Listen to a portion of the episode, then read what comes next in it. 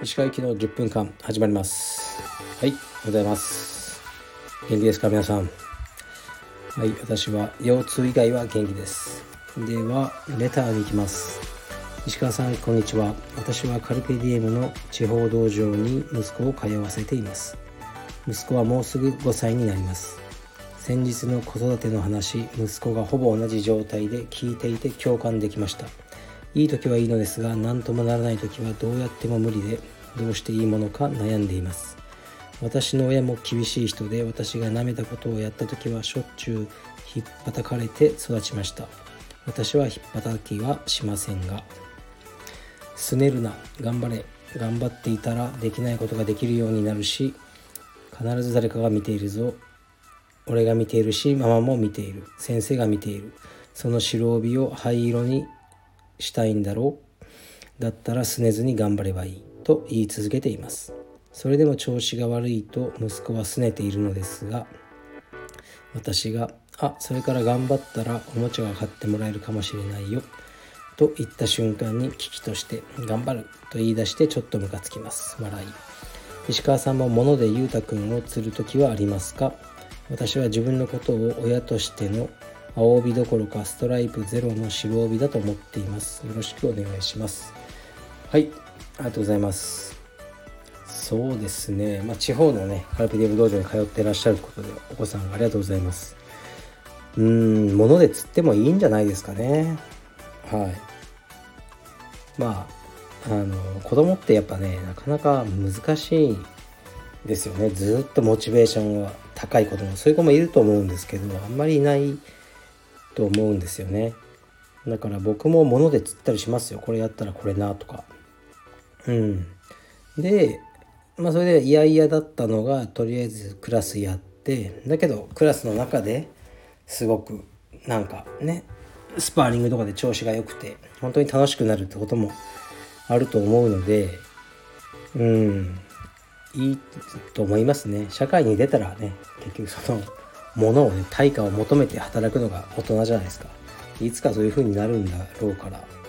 あのいいと思いますね。まあ道徳的にはねもしもしかしたらそんなに良くないのかもしれないですけど僕はありだと思ってますね、ま、ベストはね自分子供はね自分のモチベーションで頑張ってくれたらいいと思うんですけどうんなかなかそうはいかないですね。はい。飴とムチいろいろ使いながらやるしかないんでいますね、まあ、すごい真面目なお父さんですよね。言ってることは全部正しいんですけど子供はねなかなかそういうふうにいかないってことですよね。うんなんかね脳科学の先生みたいなのが子供5歳児っていうのは物事その約束を守る能力っていうのがもう脳科学的にないって言ってたのをなんかテレビかなんかで見てすごくいいこと聞いたなと思いますね。だから僕らのねあの論理としてはこれこれやれよやらなかったらこれだからなって。でうん分かったやる。とそういういろいろね、まあ、約束ってものを成立させて子供にやらせようとするんですけど、まあ、あっさり破るじゃないですか子供は。でこっちはやっぱ憤っちゃうんですよね。お前やるって言っただろ約束しただろうとかね。言っちゃうんですけど、ね、約束を守る能力がない、ね、鶏みたいな感じなんじゃないですかね。僕もそれ聞いてからあんまりその約束を守らせようっていうふうにはしなくなりましたね。まあいつも破られまくってるんですけどまあしゃあないと。うん。いや充実に関してはそうですね。今週2回しかやってないんですけど2回のうち1回ちゃんとやればいいなぐらいで考えてますかね。ちょっと気楽にいきましょう。はい。次いきます。えー、っとえー、っとラッソガードをするのですが相手に思い切り切られた時指先をよくすってしまいます。私が力を入れすぎており持ち方が悪いのか仕方ないことなのかどちらのでしょうか。おばさんですが男性とやるとよくすってしまいます。この時期はアルコール消毒も多くて擦り傷には辛いご時世ですね。とほほってことですね。はいありがとうございます。僕はあのラッソガードなるものを一切やらないので分かりません。すいません。はい。適当なことは言いたくないんであのー、なんか詳しい人に質問してみてください。はい。すいません。まあでもねアルコール消毒でね指は僕も荒れまくってますね。はい次いきます。えー、っとお疲れ様です。いつも楽しみにしています。女性の理解できない部分についてご意見を聞かせてください。私は既婚者と不倫をしており相手の旦那が浮気していることが発覚しました、え、私の不倫相手は自分のことを棚に上げて彼女の旦那とそのパートナーを罵倒し慰謝料を請求し、離婚に至ったようですが私にはその行動がアンフェアな気がしてむしろ元旦那さんに同情してしまいました。よからぬことをするにせよスポーツマンシップや礼儀思想をもってして思想をもってしてほしいと思うのは私のわがままでしょうか。ご意見いただけると幸いです。はい。なんで僕にこんなこと聞くのか分かんないですけどね。うん。まあどどうでもよすよすぎてあんま何も浮かんでこないんですけどまああなたのわがままじゃないですかね。うん。その何も求められないじゃないですか。不倫の中でスポーツマンシップとか。よくわかんないですよね。正々堂々とした不倫とかね。そまあそそういうのはないからもう、ね、全て何でもありなんじゃないでしょうか。はい。うんなんか面倒くさいんですよね。僕多分不倫とかするのが。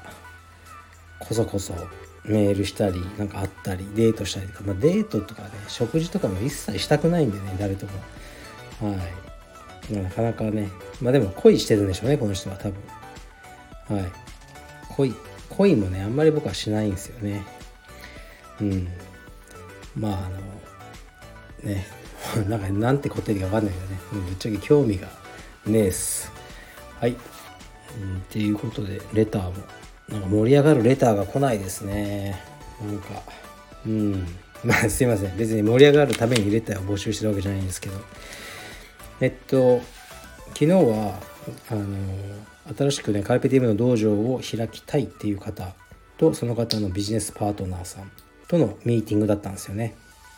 であの充実はやってらっしゃる方なんですけど、ね、道場をオープンするっていうことになると全くゼロからになっちゃいますからね。こういう、ね、問題があるとかね物件の見つけ方とかタイミングとかそういうのも、いろいろ経験を僕がこう、ね、お話ししてゴールに向かってあのこれからやっていこうと思うんですけどね。やっぱ話せば話すほど道場って金かかるし儲かんないなっていう印象ですよね。うんまあ、だからやんなくていいってわけじゃないんですけどなんか本当儲かんないだったらこうお金じゃなくてそれ以外のことで満たされるものにしたいっていう思いが最近はすごく強いんですよね。まあ、社会的な意義だったり、まあ、自分のねその生き方だったりなんですけどそれ満たされるっていうのは。でそういう面があるとやっぱりいいんですよね。でまあこのですね昨日お話しした方はちょっとバックグラウンドが面白い方で割とあの今までなかったような切り口の道場が作れそうな方なんですよね。でそれを作る資格があるっていう感じがあってですごい面白いプラン何か新しいものが生まれそうな予感がするので是非うまくいけばいいなって思いますね。うん、なかなかねやっぱ道場最初大変なんですよね。最初の12年。そしてあのー、なんすかね。こううまく回り始めるまでね。がなかなかきついんですよ。やっぱりガラガラのラーメン屋って行きたくないですよね。こう入ろうとしたら誰もいないラーメン屋ちょっとまずいのかな。で新しい道場ってそういう状態なんでどうしても。うん。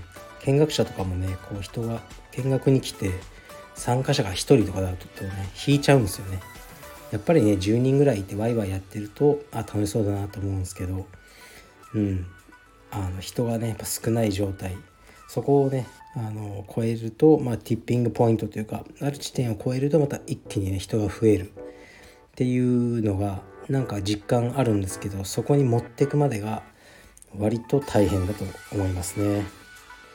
うん。